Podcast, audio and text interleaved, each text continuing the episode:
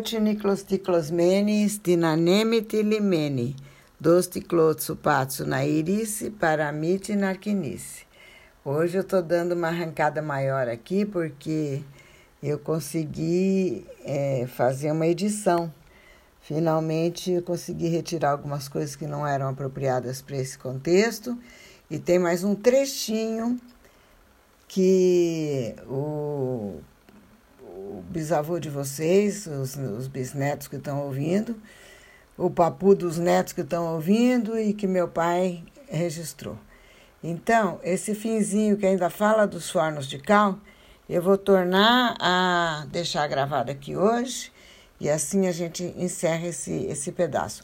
Eu estou vendo nesse meio de tempo Fui lá no grupo, vi que vocês continuam falando de Grécia, celebrando esse chão abençoado que viu os nossos antepassados lutarem e vencerem. Estão pondo mais músicas e eu vou pegar mais uma dessas músicas que eu acabei de recolher de lá. Sem querer, vocês todos estão participando aqui do podcast hoje, do Clotini Closti.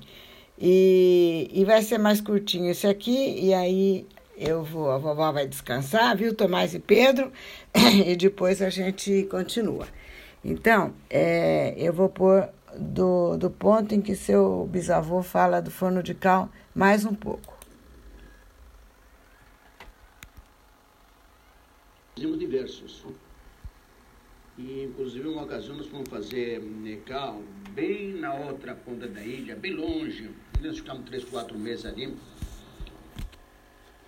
Sem ver praticamente eh, gente, a não ser quando eu ia lá na cidade, porque nós ficávamos no, no, no, na montanha mesmo, né? Ia na cidade para comprar ah, alguma comida, alguma coisa para batatas, coisas para cozinhar, porque geralmente a comida era pão, azeitona e, como já falei diversas vezes, sou isto mesmo, né? E trabalhávamos lá. Chegava tanto tempo que uma ocasião Cantando tempo assim na cidade, uma ocasião, quando meu pai me levou para cortar o cabelo, quando ele veio, eu olhei no espelho, eu vi a minha cara, ele bateu um susto, tão feio que estava, cabeludo, preto, feio.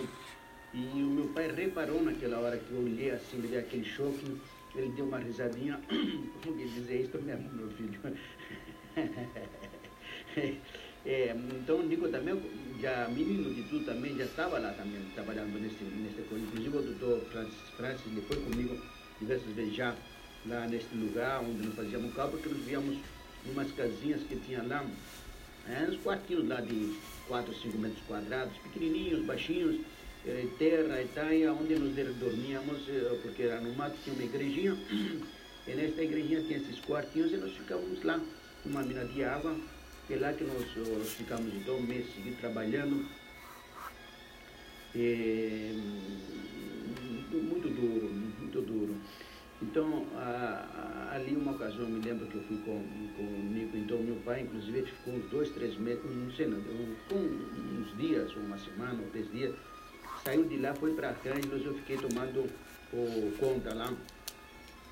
E o trabalho lá era de sol a sol de sol a sol. Eu me lembro que quando um dia eles falaram que o sol já tinha assim, né, posto sol, e eu falava que não, que ainda tinha sol.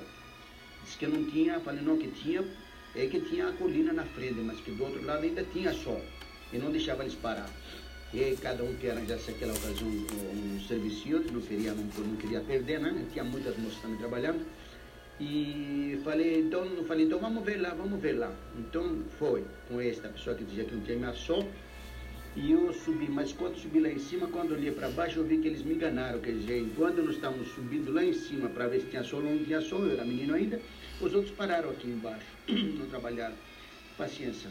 Aí eu voltei então, e assim tomava conta, ah, praticamente até o meu pai voltar. E a gente praticamente vivíamos só de pão, azeitona e tomate. Não tinha nem pão mais, era tomate, não sei porquê, acho que tinha muito tomate por lá, tinha uma chácara, não sei lá, nem me lembro bem porquê, mas tinha tomate. Tomate, tomate. Uma vez um, um lá, não sei, deu para nós um, um melão, a gente pôs como se fosse uma coisa ah, mais gostosa do mundo. Eu me lembro uma vez, é, inclusive que eu falei para o meu irmão Nico, Nico, vamos fazer uma arapuca, tinha uma mina de água lá, não nesta mina que nós estávamos que nós bebíamos lá perto da igrejinha, não bem mais um pouco perto do mar assim, tinha uma aguinha, assim, uma mina, uma, uma aguinha, e, e nós, eu falei para o meu irmão que deve vir as, as perdizes, que a gente escutava que tinha perdiz por lá, deve vir perdiz, vamos fazer uma arapuca, pegar uma perdiz, porque a gente pegava aqueles passarinhos pequenininhos, a gente pegava com ratoeira, a gente punha uma sementinha de, de trigo na ratoeira, escondia lá com terra, e onde quando o passarinho ia lá, para comer o, o grão, grãozinho de trigo, ele pegava também, ou então a gente mandava o estilingue, a gente comia alguns passarinhos, mas vamos, vamos pegar uma perdiz.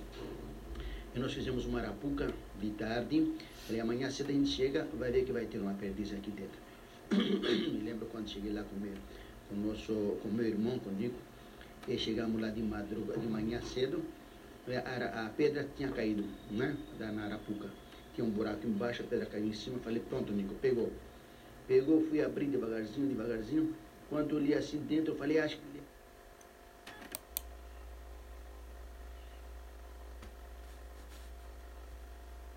Ela.